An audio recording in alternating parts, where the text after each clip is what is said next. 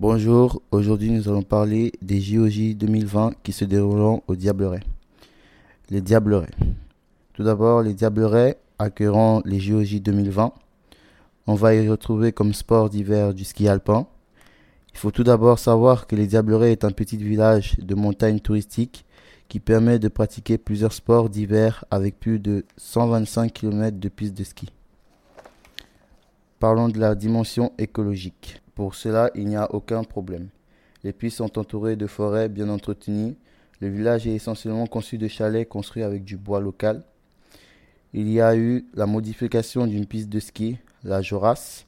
Elle a été agrandie et séparée en deux, une partie pour la compétition de ski et l'autre partie pour le ski de loisir. Il y a eu aussi le déplacement d'un système de remonte-pente tous ces changements et améliorations portent sur un développement durable. Apport économique.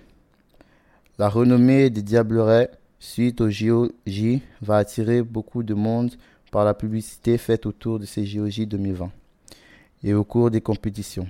Beaucoup de personnes viendront du monde entier et les Diablerets seront connus partout. La création des infrastructures donnera du travail aux entreprises locales ce qui est plutôt un avantage économique pour la région, le village et le pays. Parlons maintenant de la mesure prise pour organiser ces JOJ. Pour les mesures prises ici, pas grand chose à dire, mais à part plus une grande surveillance pour la sécurité des athlètes. Il y aura une mise en place de la police, des sécuritas, des ambulances et des hôpitaux seront mis à disposition. Le déplacement des athlètes se fera en car. Chaque groupe aura son car on incitera les visiteurs à prendre le train actuel qui va d'Aigle au Diableret.